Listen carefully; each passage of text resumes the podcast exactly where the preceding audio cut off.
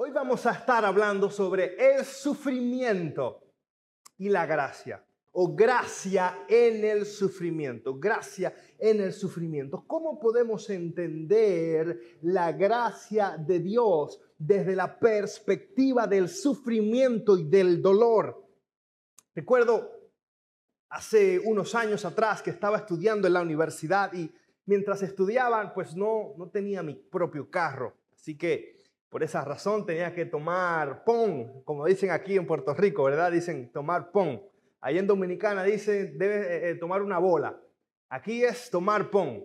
Y recuerdo que yo estaba viviendo cerca del hospital adventista ahí en Bellavista y tenía que eh, pararme en la parte de abajo y, poner mi dedo hacia arriba, ¿verdad? Para que me den pon. Y uno de aquellos días se detiene una enfermera.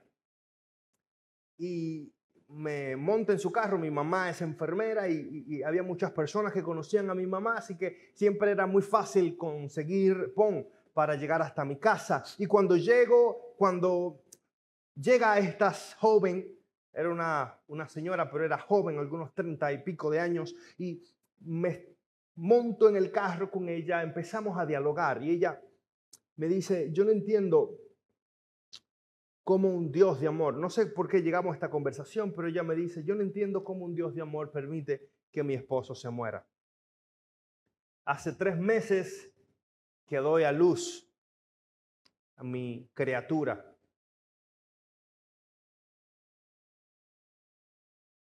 Y mi hija nunca conocerá a su padre. ¿Qué tú le dices a una persona que está pasando ese gran sufrimiento? ¿Dónde está Dios? En el sufrimiento? ¿Dónde está Dios en las lágrimas? ¿Dónde está Dios cuando pierdo un ser querido? ¿Dónde está Dios cuando todo sale en mi contra? Cuando pierdo el trabajo, cuando no tengo los recursos necesarios, cuando recibo heridas de las personas que están más cerca de mí. ¿Dónde está Dios cuando sufro? Hay una realidad que el sufrimiento es inevitable en la vida del ser humano. Los hombres más grandes de Dios también padecieron y sufrieron en gran manera. Pero yo quiero que tú entiendas algo. El sufrimiento no es para destruirte. Muchas veces el sufrimiento, muchas veces la gracia de Dios está envuelta en sufrimiento. Tal vez ahora todo está bien en tu vida. Tal vez hoy no tengas ninguna situación, ningún problema. Tal vez tu familia está bien, pero la realidad es que si hoy no estás experimentando sufrimiento, tal vez mañana lo experimentarás. Porque el sufrimiento es parte de vivir en esta tierra. Las heridas son parte de estar en este lugar. Pero la pregunta es dónde se encuentra Dios. ¿Cómo podemos entender el sufrimiento desde la perspectiva de la gracia de Dios? ¿Qué hago cuando estoy sufriendo? Y si hay alguien que entiende el sufrimiento es Jesús. Si hay alguien que entiende el dolor, es Jesús. Si hay alguien que entiende las lágrimas, es Jesús. El libro de Mateo, capítulo 26. Ve conmigo, abre tu Biblia, busca tu Biblia ahí donde quiera que estés. Si estás conectado, recuerda compartir esta transmisión con todo el mundo, donde quiera que te encuentres, para que tus amigos también reciban esta palabra de bendición. Vamos a ver en Mateo capítulo 26, versículo 36. Dice la escritura, Mateo 26, 36, dice así, entonces llegó Jesús con ellos a un lugar llamado, ¿cómo? Getsemaní. Y dijo a sus discípulos, sentaos aquí, entre tanto voy allí y oro. Tú y yo sabemos que Jesús está en las últimas horas antes de ser crucificado. Y este lugar era un lugar interesante en el Getsemaní. Ya Jesús sabía que iba a morir, iba a padecer grandemente por ti y por mí. ¿Por qué Jesús elige este lugar para sufrir? ¿Por qué Jesús elige el Getsemaní para sufrir? De hecho, este era un lugar en el cual Jesús acostumbraba a estar. Getsemaní era un jardín de olivos. Los olivos son árboles grandes y frondosos. Y, en el Medio Oriente se utilizan mucho los olivos para hacer aceites, pero también es un árbol hermoso que da sombras hermosas. Es un lugar muy interesante, es un jardín. Y ahora Jesús está en el jardín de Getsemaní sufriendo. Presta atención, Jesús fue a un lugar llamado el de los olivos donde Adán y Eva, Adán y Eva sufrieron en un jardín también. Dios puso a Adán y Eva en el jardín del Edén, pero en este jardín Adán y Eva fallaron, Adán y Eva fracasaron, pero ahora Jesús está en el jardín. Pero no está en el jardín para fracasar, sino para traernos victoria. Donde nuestros primeros padres fallaron, Jesús vino a traernos victoria. Hmm. El sufrimiento de Jesús hoy trae sanidad a nuestras heridas. Si tu caída te causó gran sufrimiento, el sufrimiento de Jesús hoy trae levantamiento a tu vida. Jesús decide sufrir en el jardín, decide sufrir en este lugar para decirle a la humanidad, ¿sabes qué? Donde Adán falló, donde Adán no pudo lograr el objetivo, yo tendré victoria para estar contigo para siempre. Hmm. Qué lindo saber que más allá de tus caídas, más allá de tu sufrimiento, más allá de tu pasado, Dios decidió sufrir para que hoy tú tengas salvación. Mira lo que dice Primera de Pedro, busca conmigo. Primera de Pedro capítulo 2 versículo 24. Primera de Pedro capítulo 2 versículo 24. Mira lo que dice la escritura. Dice, Él mismo cargó nuestros pecados sobre la cruz para que nosotros podamos estar muertos al pecado y vivir para Él en rectitud. Por sus heridas somos sanados. Aleluya. Por sus heridas somos como sanados. Las heridas de Jesús sanan nuestras heridas. El dolor de Jesús sana nuestro dolor. Él padeció con un propósito para restaurarnos. Mira la cruz.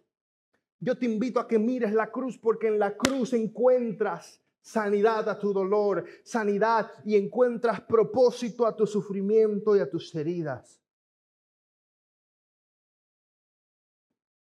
el Getsemaní estaba en la parte baja del monte de los olivos. Era eh, eh, la, parte plana. Y sabemos que Jesús en el monte de los olivos asciende al cielo. Si vamos en, primer, en Hechos capítulo 1, versículo 9 al 12, nos daremos cuenta que allí Jesús en el monte de los olivos asciende al cielo era un lugar donde Jesús iba a subir para estar para siempre con el Padre. Pero presta atención, antes de Jesús estar en el lugar alto, tenía que estar en el lugar bajo padeciendo. Antes de Jesús estar en el lugar alto para recibir la gloria, para recibir el honor, para recibir el, aplauso y la adoración de los ángeles, estaba en el Getsemaní sufriendo. Mira lo que dice Efesios capítulo 4, versículo 10. Dice, y él descendió, y el que descendió es el mismo que ascendió por encima de todos los cielos a fin de llenar la totalidad del universo con su presencia. Jesús decidió descender, él decidió bajar Dice la palabra de Dios en Juan capítulo 1 que el verbo se hizo carne para habitar entre nosotros y ese verbo hoy nos trae salvación. Tu experiencia baja de la vida no es tu destino final. Mira hacia arriba, mira hacia el monte y encontrarás el lugar donde perteneces. Aleluya. Tal vez hoy estás padeciendo, tal vez hoy estás en el Getsemaní del dolor, de la pérdida, del sufrimiento, de las lágrimas, pero no llegaste a ese lugar para quedarte ahí. Es un lugar temporal. Tus heridas son un lugar temporal, tu pasado es un lugar temporal, tu fracaso es un lugar temporal. No has sido diseñado por Dios para permanecer en este lugar. ¿Cuántas personas yo conozco que han decidido vivir, vivir en su pasado, vivir en lo que sucedió hace cinco años atrás, en lo que sucedió hace diez años atrás, en lo que les marcó para siempre y no han entendido que Dios les llamó para más. Y tal vez tú digas, a es que tú no entiendes el dolor que yo pasé. Tú no entiendes las lágrimas que yo lloré. Pero yo quiero decirte, es momento de que ahora seques tus lágrimas y mires adelante, porque adelante hay mucho más para ti. Todo lo que vale la pena está cuesta arriba. El sufrimiento es parte del proceso. Todo lo que vale la pena está cuesta arriba. Una iglesia de bendición está cuesta arriba. Eh, eh, eh, tener una vida espiritual de crecimiento está cuesta arriba. Un matrimonio fiel está cuesta arriba. Vivir para honrar a Dios está cuesta arriba. Tener hijos que honren a Dios está cuesta arriba. Todo lo que vale la pena cuesta. Pero vale la pena. Todo lo que vale la pena cuesta. Pero yo quiero que entiendas que tu proceso, que tu sufrimiento no será en vano. Nuestra salvación costó la vida de Jesús. Nuestra salvación costó el cielo entero, pero vale la pena. Porque ahora tú y yo podemos tener entrada al reino de los cielos a través del sacrificio de Cristo. no fuiste llamado para quedarte abajo. La iglesia de Vieques no se quedó para quedarse abajo. Dios no pone una luz para ponerla debajo de la mesa. Dios crea una luz para ponerla encima. En otras palabras, Dios nos ha levantado no para quedarnos abajo, sino para seguir subiendo en su propósito, creciendo como iglesia, creciendo como familias de Dios. No podemos vivir todo el tiempo quejándonos de lo malo que fue hace 10 años atrás, de las heridas que tuvimos, de los fracasos, de, de, los, de la gente que se nos fue. Ya eso pasó. Mira adelante. Adelante hay un futuro brillante de parte de Dios para nuestra iglesia para nuestros hijos, para nuestra familia. Es verdad que el dolor nos desgarra, que el dolor nos quebranta y a veces nos hace sentir vulnerables y sin fuerzas, pero levántate. Levántate porque tu sufrimiento, tu sufrimiento tiene propósito. Eso dijo Víctor Frankel mientras estaba en el campo de concentración siendo maltratado, teniendo problemas de alimentación, sufriendo por los nazis, por los nazis.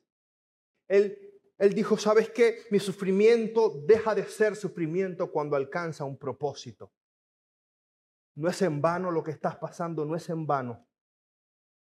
Getsemaní significa prensa de aceite.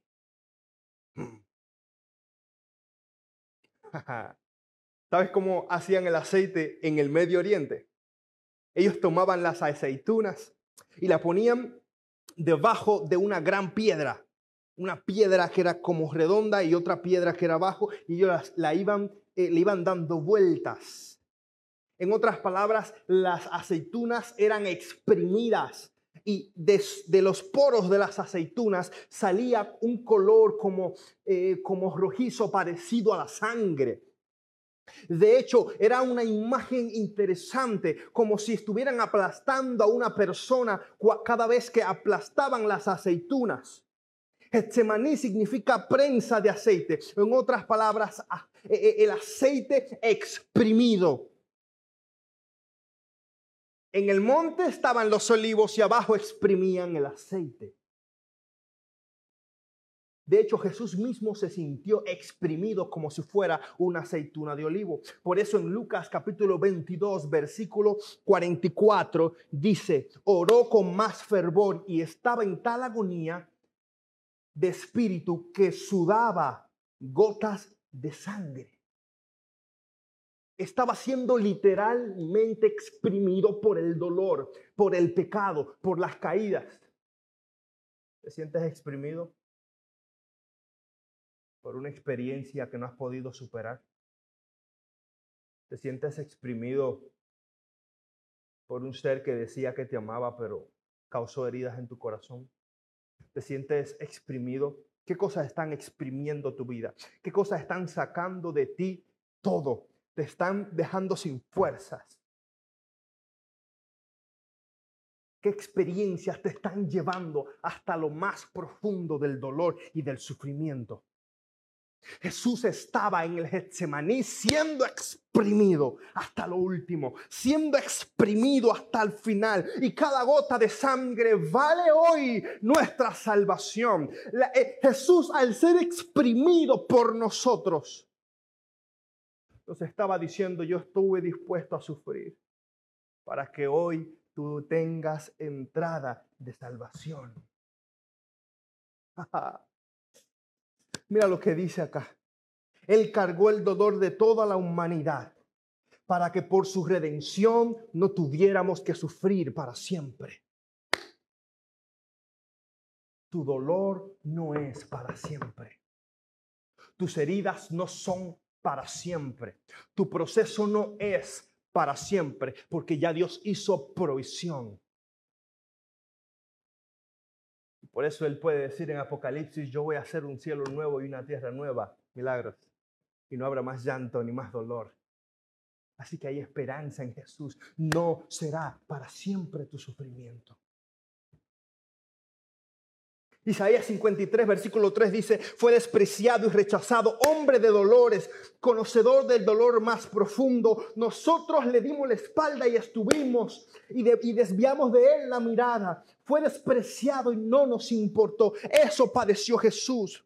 Él es el hombre experimentado en quebranto, por eso él entiende.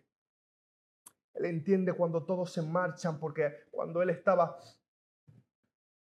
siendo crucificado, todos se marcharon. Él entiende cuando, cuando los que están más cerca traicionan, porque sabes que los que estaban más cerca les traicionaron. Él entiende lo que significa padecer, porque Él padeció por ti.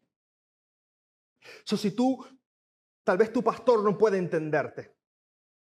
Tal vez no puede entenderte otra persona, pero Jesús entiende tu dolor. Él entiende tus lágrimas. Y no solamente le entiende, sino que le da propósito a esa herida, a ese dolor. Le da comprensión y entendimiento más profundo. Nosotros fuimos la causa del dolor de Jesús. Pero aún así, esto está lindo. Él decidió ser la causa de nuestra redención.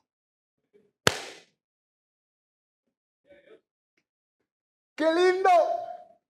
Nosotros con nuestros pecados, con nuestras caídas, con nuestros errores, nosotros fuimos el causante de la muerte de Jesús. Pero Jesús fue el causante de que hoy tú y yo tengamos redención y salvación. Ese mismo dolor nos trae vida eterna. Y yo le doy gloria a Dios. Le doy gloria a Dios. Porque nuestro dolor cobra sentido. Yo sé que es difícil lo que estás pasando. Yo sé que la enfermedad ha tocado tu puerta y a veces le, preguntas a Dios, Dios, ¿dónde estás después de tantos años de servirte? Dios, ¿dónde estás después de tantos años de dedicarme a tu obra? Y ahora, Señor, ¿dónde estás? Pero yo quiero que tú entiendas que eso no es para siempre, que hay esperanza en Jesús y que aún el dolor más profundo cobra sentido cuando estamos del lado de Jesús. Eso me dijo este señor que estaba a punto de morir, que había dedicado toda su vida a Jesús.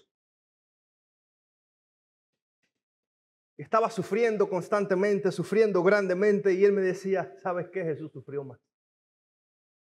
Jesús sufrió más. Jesús me entiende. Y mi sufrimiento no será para siempre. Porque yo quiero que tú entiendas algo.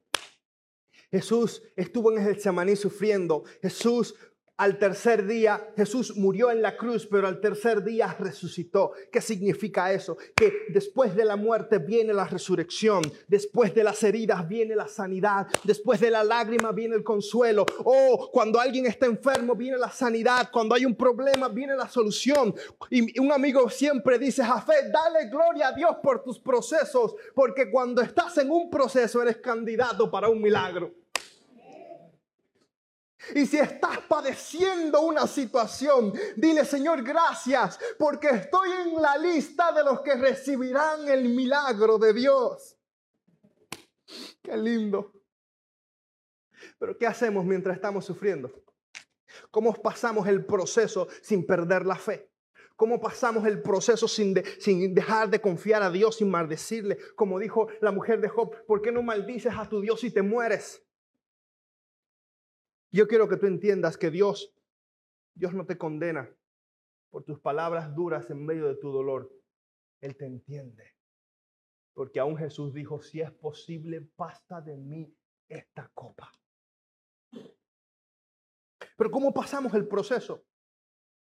Hay algunas lecciones que aprendemos en el texto. Mateo 26, 37 y 38. Hay algunos principios que yo quiero que entendamos.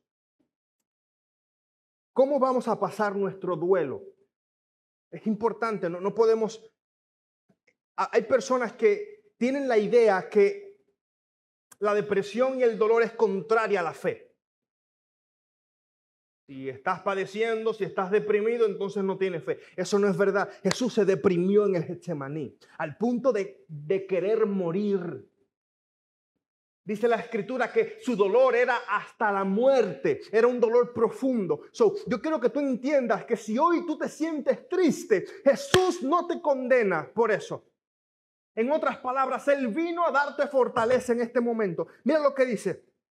Por tanto, tomando a Pedro y a los hijos de Zebedeo, comenzó a entristecerse y a angustiarse en gran manera. Entonces Jesús les dijo, mi alma está muy triste hasta la muerte, quedaos aquí y velad conmigo.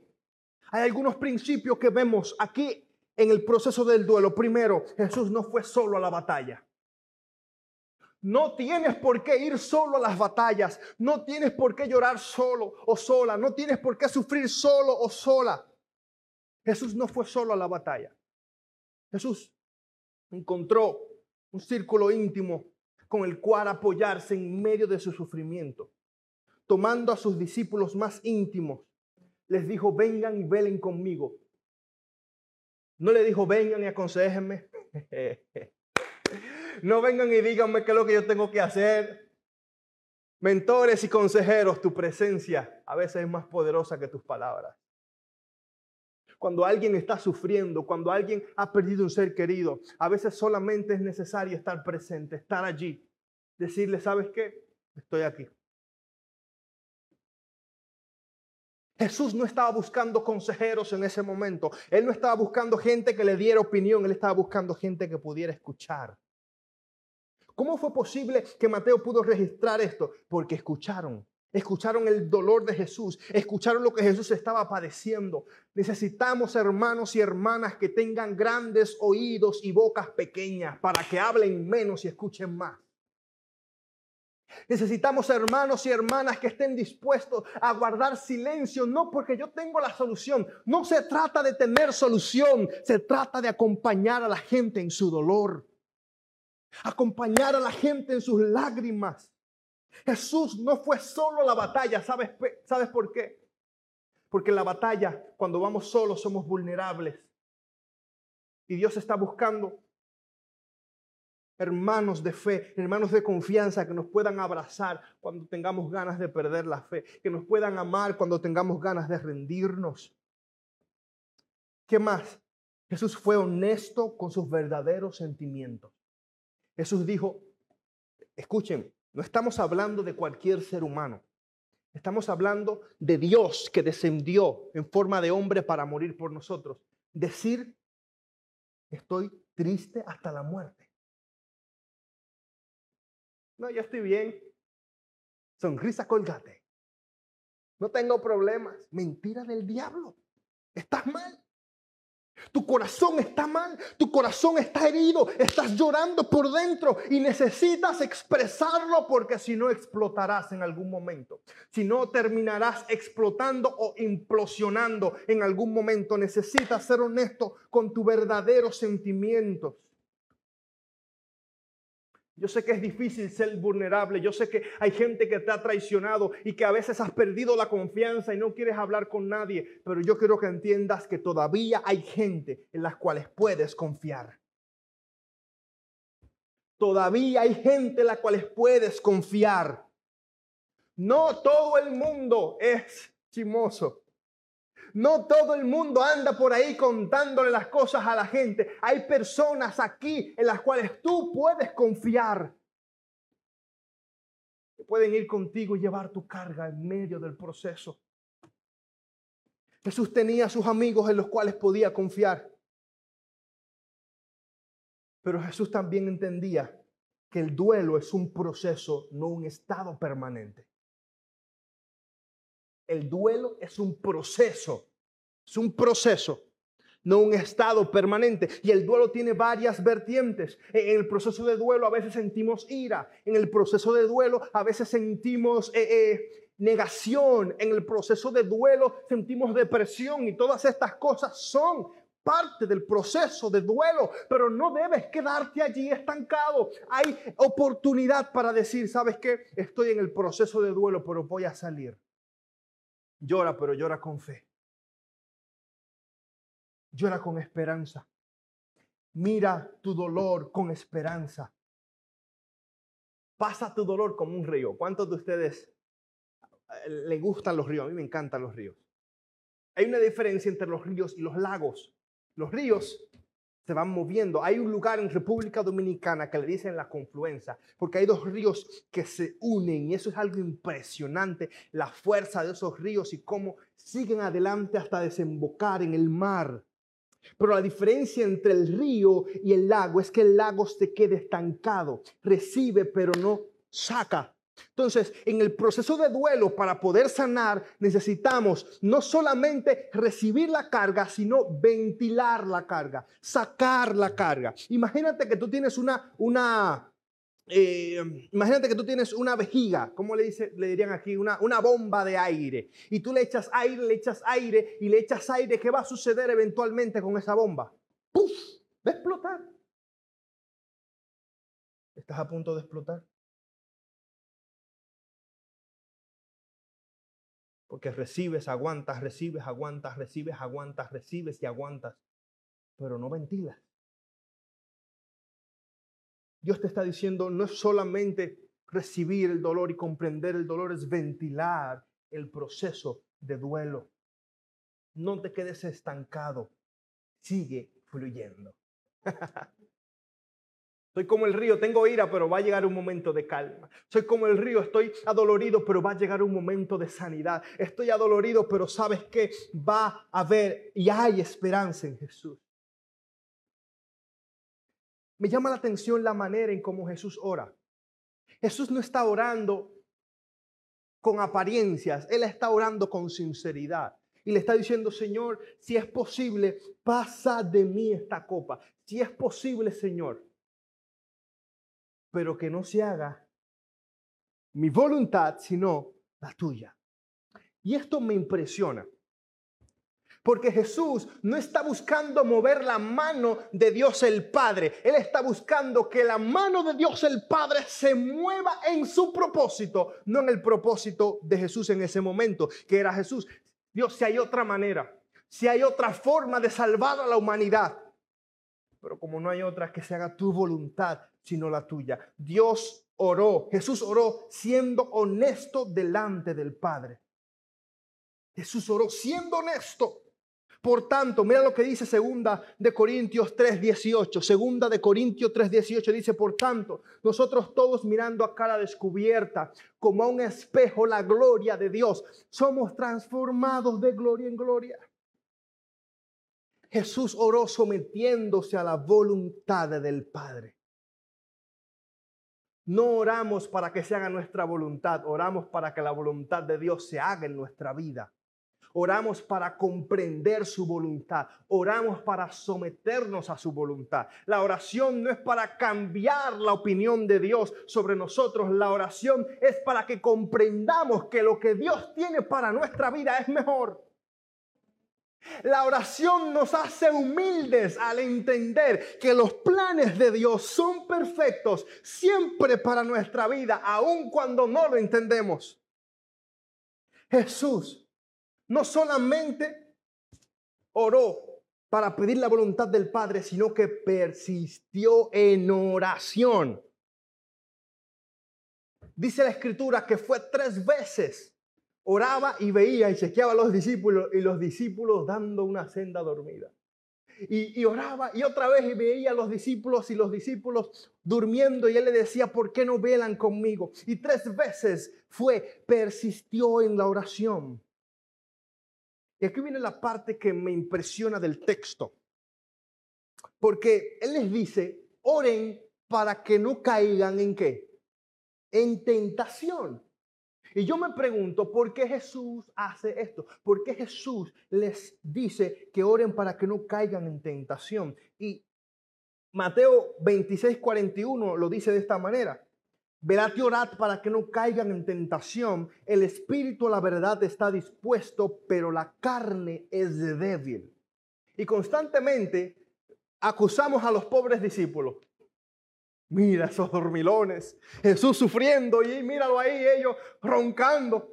Y le, oye, ¿cuántos sermones yo no he escuchado donde latigan a los pobres discípulos porque estaban durmiendo en vez de estar velando? Pero a veces no somos iguales. En vez de estar velando, estamos durmiendo. ¿Pero por qué? ¿Por qué los discípulos estaban durmiendo? Y esto fue lo que me voló la cabeza. Esto, esto está a otro nivel. Lucas 22, 45 y 46. Esta es la razón por la cual los discípulos estaban durmiendo. Cuando se levantó de la oración, vino a sus discípulos. Lucas 22, 45 y 46. Lucas 22, 45 y 46. Presten atención. Vino a sus discípulos y los halló durmiendo a causa de la tristeza. Y les dijo, ¿Por qué dormís? Velad y para que no entren en tentación. Ellos no dormían por falta de interés. Ellos no dormían solo porque estaban cansados. Ellos no dormían porque para ellos la oración no era importante. Ellos dormían porque estaban deprimidos, estaban tristes y no podían ver a su maestro sufrir dormían por causa de su tristeza. Su tristeza era profunda. Ellos entendían que muy pronto el maestro se iba a ir y no concebían eso en su propia mente. En otras palabras, cuando tú sufres, la gente que está a tu alrededor también sufre. Diferente, pero también sufre. Cuando la mamá está, sufriendo, tal vez tú no lo entiendes o no lo ves, pero los hijos también sufren. Cuando el matrimonio está quebrantado y peleado, tal vez tú no lo entiendas, pero los hijos también sufren. Cuando el hijo está sufriendo, los padres también sufren.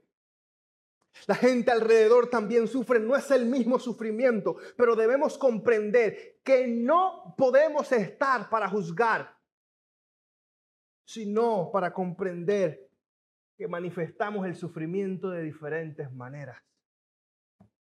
Hay gente que el sufrimiento lo experimenta distrayéndose. El sufrimiento lo experimentan eh, reaccionando con ira. El sufrimiento lo experimentan durmiendo todo el día. La depresión se manifiesta de muchas maneras, pero hay algo que me llama la atención. Jesús le dice, oren y velen para que no caigan en tentación. ¿Cuál es la tentación? Cuando estamos tristes, estamos vulnerables ante las garras de Satanás. Satanás espera que estamos tristes para decirnos, ¿dónde está tu Dios?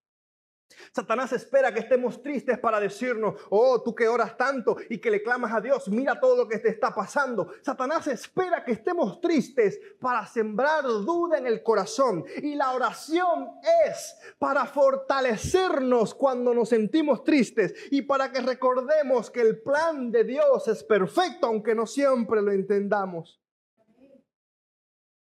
En medio de la tristeza, no te olvides de habitar en la presencia de Dios.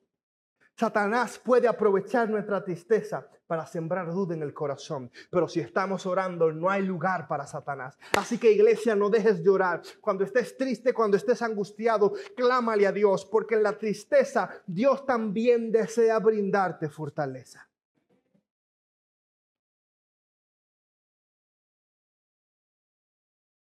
Alguien necesita esa gracia de Dios en medio del sufrimiento. Yo quiero hacer un llamado en este momento. Sí, ayúdame Daniel allí con, con la guitarra. Yo no sé lo que tú tal vez estés pasando en este momento. Pero si hay algo real, es que Dios padeció por nosotros para que nuestro sufrimiento no sea en vano. Para que nuestras lágrimas no sean en vano. Hoy yo quiero que tú recibas la fortaleza de Dios y que recuerdes que esto no es para siempre. Jesús murió y padeció, pero al tercer día resucitó. Jesús murió y padeció, pero al tercer día resucitó. En otras palabras, tal vez tu matrimonio se está muriendo, pero vendrá resurrección. Tal vez tengas situaciones difíciles con tus hijos, pero vendrá resurrección. Tal vez hayan situaciones que no entiendas. Pero en medio de la situación y el dolor, Dios traerá respuesta para ti. Yo quiero que tú le digas al Señor, hay gracia en mi sufrimiento. Hay gracia en mi sufrimiento. Hay gracia en mi sufrimiento. Es la gracia que Dios nos ofrece hoy. Y vamos a orar en este momento. Por todos aquellos que quieran recibir esa gracia de Dios. No importa lo que estés padeciendo, no importa lo que estés enfrentando, la gracia de Dios está disponible para ti. Vamos a orar. Padre, en este momento venimos ante tu presencia porque tal vez el sufrimiento ha venido a visitarnos, tal vez la duda ha venido a visitarnos. No entendemos por qué. Pero hoy, Señor, venimos solamente habitar en la gracia que le da sentido a nuestro dolor. Hoy venimos solamente a habitar en la gracia que le da propósito a nuestras heridas, que nos fortalece en medio de las cosas que no entendemos. Señor, yo te pido que toques los corazones de los hermanos que están aquí y que tal vez en silencio sufren, en silencio lloran, en silencio son quebrantados y que hoy, Señor, necesitan recordar de que tú estás presente aún en el silencio de su dolor. Te pido por los que están conectados, Señor, y nos ven en las redes, que también necesitan recibir la fortaleza de ti. Yo te ruego, mi Jesús, que tú le brindas, le brindes fortaleza. Que tú les des claridad en medio del proceso que estén enfrentando y que puedan entender que aún en el dolor tú manifiestas tu gracia para restaurarnos y levantarnos. Llévanos con bien, llévanos con tu bendición en el nombre de Jesús. Amén. Dios les bendiga, mis hermanos, que tengan un día de victoria, un sábado de gozo. Y nos vemos con la ayuda del Señor el próximo sábado. Y a ti que estás conectado, quiero recordarte que cada sábado estamos en este lugar. Si Dios ha tocado tu corazón, escríbenos allí. Déjanos un comentario. Escríbenos, hoy recibo su gracia, hoy, hoy recibo la gracia de Dios en medio de mi dolor. Déjalo allí, queremos orar por ti. Si Dios ha tocado tu vida, si Dios ha hablado a tu corazón, no queremos dejarlo en una experiencia emocional de un día. Queremos seguir obrando contigo. Queremos seguir guiándote en este proceso de crecimiento espiritual. Sabes que tú cuentas conmigo. Señor te bendiga y que tengas linda tarde.